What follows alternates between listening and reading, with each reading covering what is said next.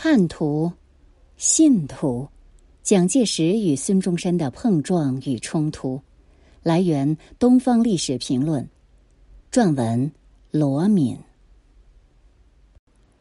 蒋介石对陈炯明的看法与孙中山存在明显分歧。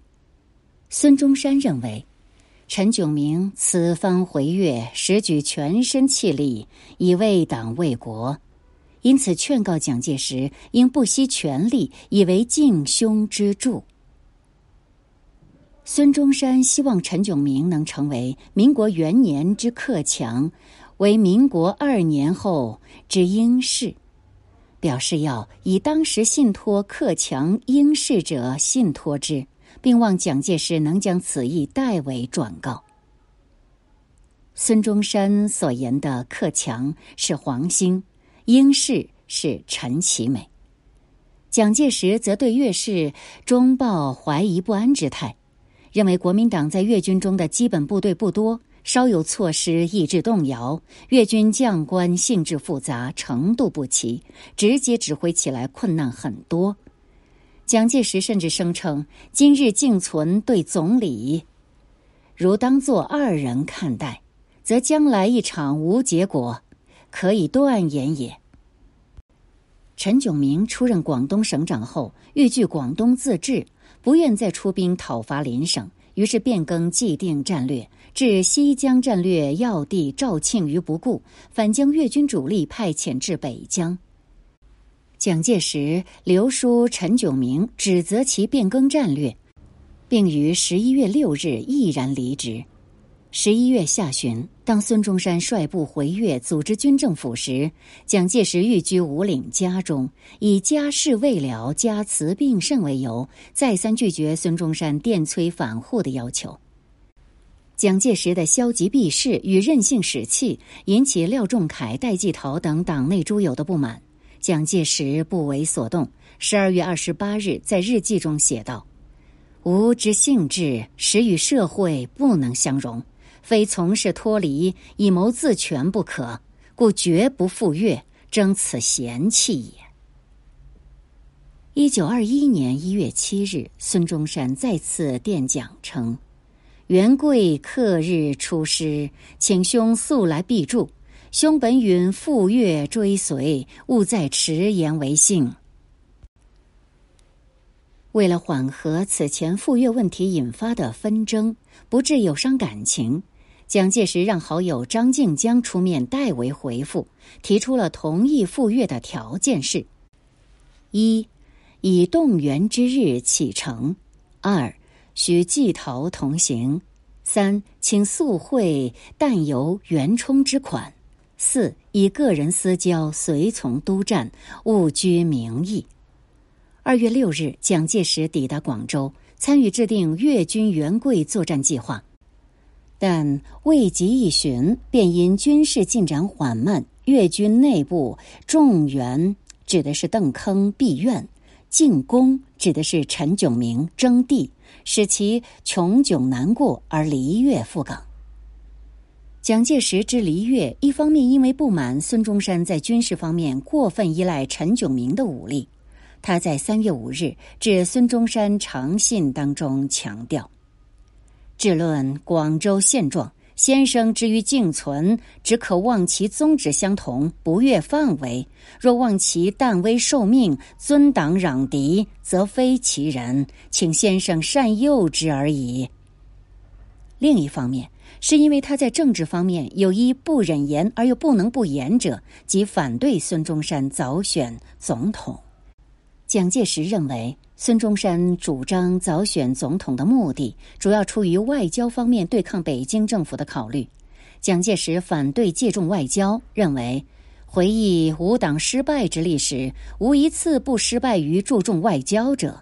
本党唯有团结内部，放弃外交，以苏俄自强自立为师法，则内部巩固，实力充实，自有发展之余地也。而蒋介石的这两项建议并没有被孙中山所采纳，在孙中山看来，他与陈炯明之间的意见不同，确无可讳，但绝无公开破裂之理。外界所传孙中山、陈炯明不睦即将破裂的消息，都是反对党散布的谣言。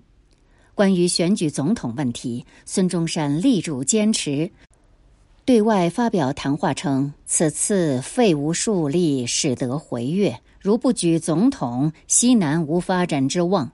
我今次回越，具破釜沉舟，与越共存亡之意。”四月五日。孙中山致电蒋介石等人称：“昨开大会，以外交紧急，不可无政府应付，已决议设立建国政府，并通过克日北伐案，万端代理，勿肯诸兄速来商筹大计。”十八日，孙中山因军事紧急，再次催蒋介石马上来粤。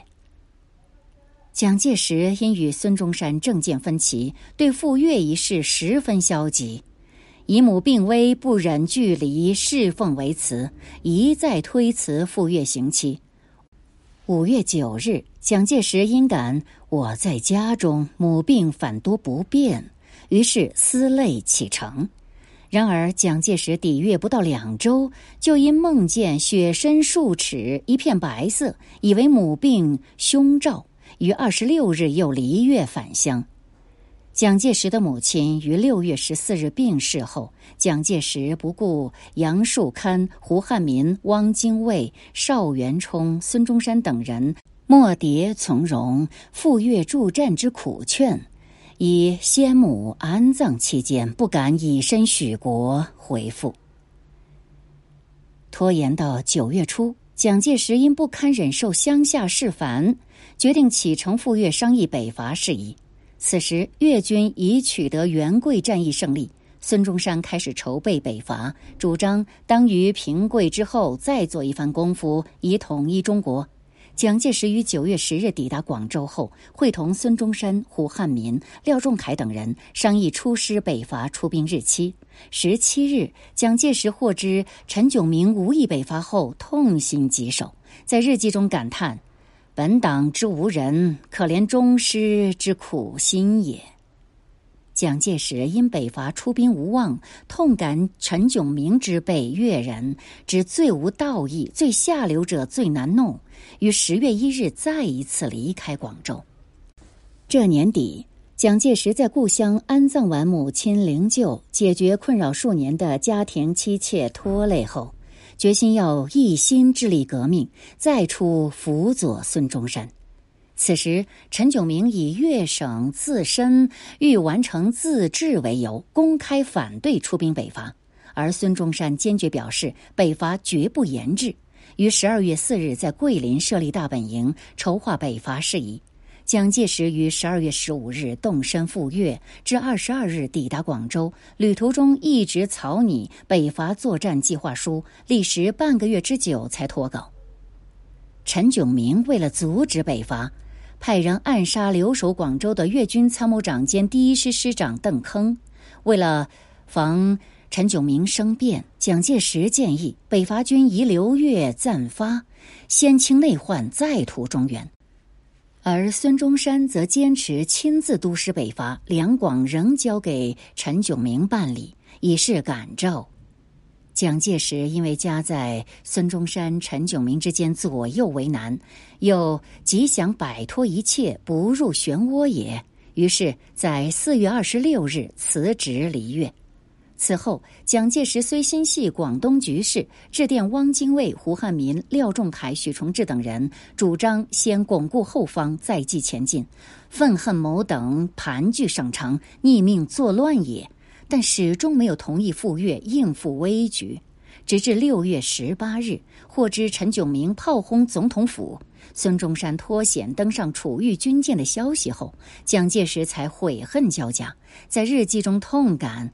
吾速反越不至迟，则此事或不至于如此也。吾亦有罪。蒋介石于六月二十九日登上永丰舰，陪同孙中山共同经历一个多月的海上冒险，直至八月九日才随从孙中山离舰赴港。而孙中山对蒋介石冒险前来永丰舰救驾之举敏感在心，他称赞道。沉溺之变，届时赴难来越，入见日似于策，而筹策多众，乐与于及海军将士共死生。一九二二年十月十八日，孙中山电令入闽各军改编为东路讨贼军，任命许崇智为讨贼军总司令兼第二军军长，蒋介石为总部参谋长，相伴部队整理改编事宜。蒋介石于二十二日抵福州后不到一个月，因为对东路讨贼军内部的派系争斗产生误感，去意又起。十一月十九日，孙中山复电督责蒋介石需先完成讨贼重任，叫他万勿轻去，以致愤世。二十一日，孙中山再次电讲，续勉其坚守福州。吾不能亲身来闽，而托兄以讨贼之任，兄何能拒蒙退至如此？夫天下之事，其不如人意者，故十常八九，总在能坚忍耐烦，劳怨不避，乃能期于有成。若时日无进步，则不愿干，则直无事可成也。在续勉蒋介石坚守福州的同时，孙中山还以代其联系赴苏联一事加以诱噎道。胸前有志于西土，我近日在沪，以待兄行之矣。现已大得其要领，然其中情形之复杂，事体之麻烦，恐较之福州情形当过百十倍。然根本办法，必在无人稍有凭借，乃能有所措施。欲得凭借，则非恢复广东不可。此次广东一复，则西南必可统一。如是，便可以西南数省为我凭借，则大有办法矣。蒋介石不顾孙中山的督责与诱噎，因不满总司令许崇智对第一军军长黄大炜部的改编办法，于十一月二十四日携黄大炜赴上海。第二年一月中旬，他又因不堪讨贼军内部倾轧。痛感人心之恶，世道之劣，愤而离职。这个时期，蒋介石的辞职性质较以前发生了变化。此前因地位卑微，他亦有自知之明，因此他在辞职后往往沉迷于金钱与女色之中，无所作为。然而，在经历陈炯明叛变的考验后，蒋介石因护驾有功，逐渐被孙中山倚重，所以他在离职期间不再消极无为，而是积极献策，展现自己作为一名军事将领的政治抱负。一九二三年一月二十六日，蒋介石自上海主动致函廖仲恺、孙中山，为广东未来局势的发展出谋划策。蒋介石认为，党意与政权二者之间的关系不可同时兼得。为了取得政权，不应拘泥于党意，可以通过延揽一批旧式政客来组织政权。蒋介石的这个政治理念带有明显的实用主义色彩，而他在个人出处问题上也深谙以退为进之道。二月十二日，他致函孙中山，表示要赴粤随侍。但需要由孙中山出面向总司令许崇智去解释，以免许崇智发生误会。次日，他又致电胡汉民、汪精卫、杨树堪等，商请孙中山暂缓赴粤，要等滇军布置稳妥，能完全负责保卫之电到沪之后再行决定。届时，他将准如遵命来粤效劳。蒋介石缓期赴粤的目的实现了。三月十六日，孙中山任命蒋介石为大本营参谋长，这样蒋介石就由许崇智麾下改为直接隶属孙中山了。此时，陈炯明在东西两路讨贼军的联合夹击下，被迫放弃广州，逃往惠州。孙中山于二月二十一日抵达广州，成立大本营，续行中华民国陆海军大元帅职权。三月十七日，孙中山以军事枢机不可一日无人，电催蒋介石速来粤就职。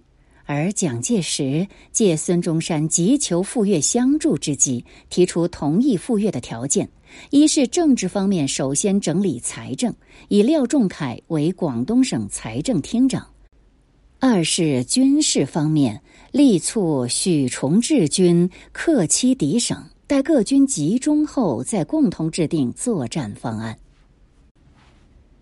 在要求获得满足后，蒋介石于四月十九日返抵广州，出任大本营参谋长。蒋介石在辅佐孙中山统领全军的过程中，与孙中山的交往日渐密集。但是，虽然有像中山先生这样愈挫愈奋的革命元首在身边督责不断，蒋介石却因与总司令许崇智关系恶化。于七月十二日又向孙辞行。次日，他在致好友杨树堪的信函中宣泄对越局的不满。关于个人行止问题，他在信中以略带要挟的口吻表示：“今与兄等约言，如不允我赴俄，则弟只有消极独善，以求自全。”这一次，蒋介石以退为进的做法再次奏效。八月五日，蒋介石奉孙中山之命，筹组孙逸仙博士代表团前往苏联考察。一九五零年代，蒋介石在撰写《苏俄在中国》时，受当时特殊政治环境的影响，将一九二三年的赴俄考察视为其反苏反共政策的起点。这一日后，被蒋建构为反共反俄政策的起点的赴苏访问。对当时急于摆脱广东内部困局的蒋介石来说，可以说是难得的人生机遇。他自一九一九年游学欧美的计划，因孙中山的反对被迫放弃后，就开始自学俄语，阅读俄国作家托尔斯泰的作品。受俄国革命成功的影响，他还萌生了投身世界革命的想法。憧憬五年之久游苏计划终于得以实现之际，蒋介石在为自己走后孙中山周围缺少人才感到悲伤的同时，更为自己前程发轫有望而感到欣喜。一九二三年下半年，广东政局正处在急剧变化之中。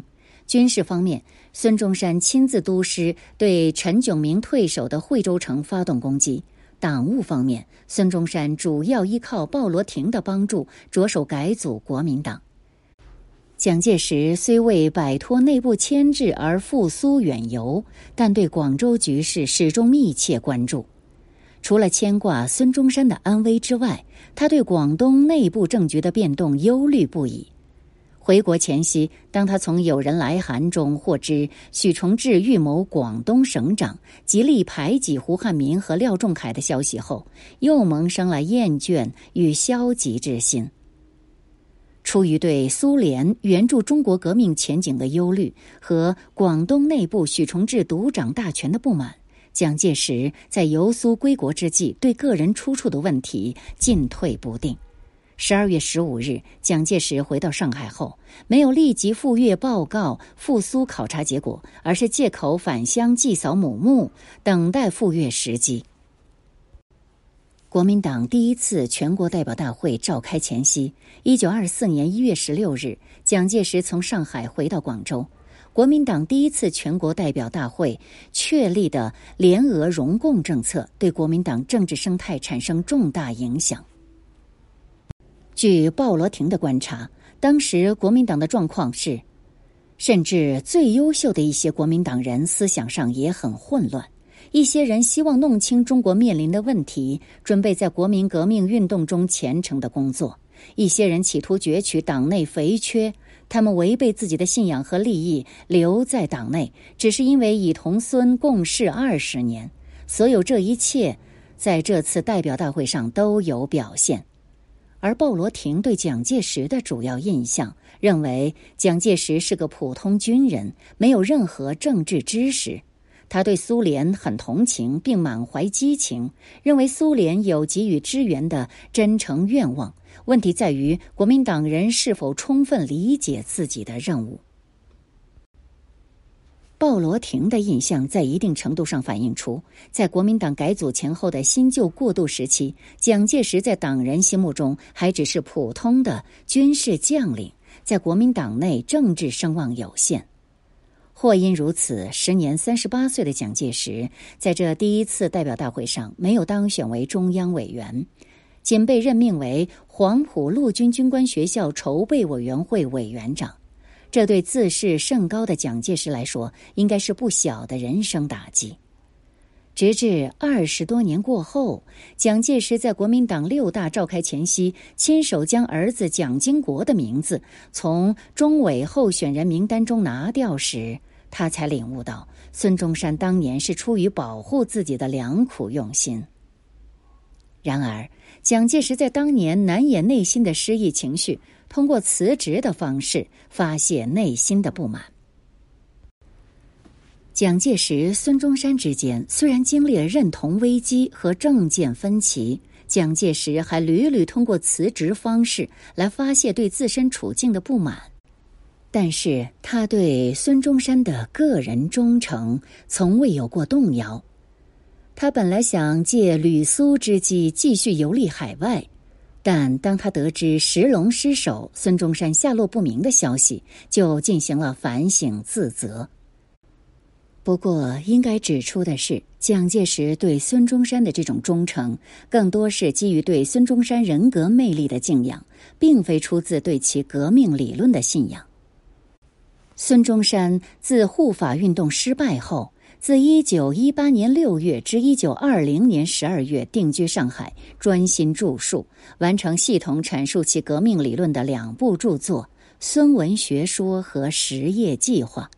蒋介石对孙中山著作的阅读有限，据其日记所载，于一九一九年七月二十七日开始阅读《孙文学说》，至二十九日两天就读完了。印象不深，也没有留下任何感想文字。对于性格暴躁、格局扁狭的蒋介石来说，忠师宽容大度、中正平和的人格魅力令他心驰神往。由于蒋介石早年追随孙中山，主要是基于个人情感方面的感召，因此蒋介石对孙中山的忠诚带有一定的中国传统忠臣报君的色彩。蒋介石在思想上认同孙中山的革命理论，是在出任黄埔陆军军官学校校长之后的事情。一九二四年五月三日，孙中山特任蒋介石为陆军军官学校校长，这成为蒋介石个人生命史中的分水岭。此后，他摆脱了任性狂妄的童年时代，终于找到了自己愿意奉献终身的人生舞台，开始步入任劳任怨、勇于承担的中年时期。作为黄埔军校校长，蒋介石在黄埔军校建立过程中发挥了关键作用；而在训练黄埔新军的过程中，蒋介石对孙中山三民主义思想的认识上升到新高度。一九二四年十一月十三日，孙中山乘永丰舰启程北上之际，专程视察黄埔军校，并在蒋介石陪同下检阅第一期毕业生军事演习。他对黄埔军校学生寄予无限厚望，盛赞称：“本校学生能忍苦耐劳、努力奋斗如此，必能继续我之生命，实现本党主义。今我可以死矣。”中山先生临别之言，不幸一语成谶。孙中山逝世后，蒋介石在公祭文中表达继承总理遗志的坚定信念：为朝闻道，夕死河汉，主义不行，责任未尽，鞠躬尽瘁，死而后已。成败立顿，非所逆睹。今唯有教养学子，训练党军，继续生命，复兴中华。已为在天之灵而已。长期以来，受历史后见之明和意识形态因素的影响，大陆学界的相关研究大多指责蒋介石违背总理遗教、背叛革命，而忽略了蒋介石之所以为教背后心态的纠结与变化。在孙中山去世后一年多的时间里。蒋介石一度谨守总理遗教，努力维护国共合作的局面。孙中山逝世周年之际，蒋介石因与苏联顾问团团长季山家和汪精卫矛盾激化，于一九二六年三月二十日采取断然措施镇压中山舰，逮捕海军代理局长李之龙等共产党员五十多人，还派兵监视苏联顾问寓所，收缴卫队士兵的枪械。中山舰事件之后，蒋介石并未改变孙中山联俄容共政策的根本原则。只是在方法层面加强对苏联顾问和共产党员在国民党内活动的限制。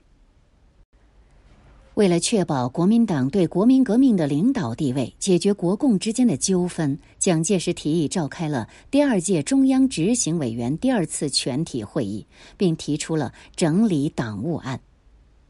根据王其生教授的研究，当时对整理党务案攻击最厉的不是中共，而是西山会议派。西山会议派认为，整理党务案是广州国民党中央与中共订立的妥协条件，将容纳共产分子变为两党合作，意味着国民党从此将变成国共联合党。蒋介石对于清退军队中的共产党员，实际颇感无奈。他在为退出军队的共产党员专门开设的高级训练班开学典礼上训话时称。这里 CP 同志很多，要知道这次 CP 是并没有损失的，而是国民党的损失，是革命的损失，更是黄埔军校的损失。CP 党员非但没有损失，而且有很大的益处。CP 非但没有退步，而且是有进步的。更要知道，你们只有一个人的损失，而我校长却有几百倍的损失，我的痛苦于此可知了。然而，与共产党加入后所增进的革命力量相比，蒋介石更看重的是革命指挥权的绝对集中与统一。蒋介石之所以主张限共，反对西山会议派公开分共，有争取苏联援助、确保北伐顺利出师的现实利益考虑，但他内心更为忧虑的是，不愿背负围教分裂的罪名。国民党在中央政治层面消极限制中共的办法，也没能阻挡中共在基层组织和宣传方面的壮大与发展。随着北伐战事的推进，前方胜仗愈大，武昌距离愈近，蒋介石内心之忧患与之俱深。为了遏制蒋介石之军权膨胀，鲍罗廷联合国民党左派和共产党人，发动迎汪复职运动，并于十二月十三日在武汉。成立临时联席会议，取代国民党最高机关政治委员会的权利。蒋介石也毫不退让，于十二月三十日宣布，在南昌的国民革命军总司令部才是国民党的最高机构。蒋介石与鲍罗廷关系由此破裂。一九二七年二月十七日，汉口临时联席会议制定反革命罪条例，直指蒋介石为反革命之意，呼之欲出。至此，蒋介石与共产派势力之间的矛盾，由革命阵营内部的左右之争，激化为你死我活的革命与反革命之争。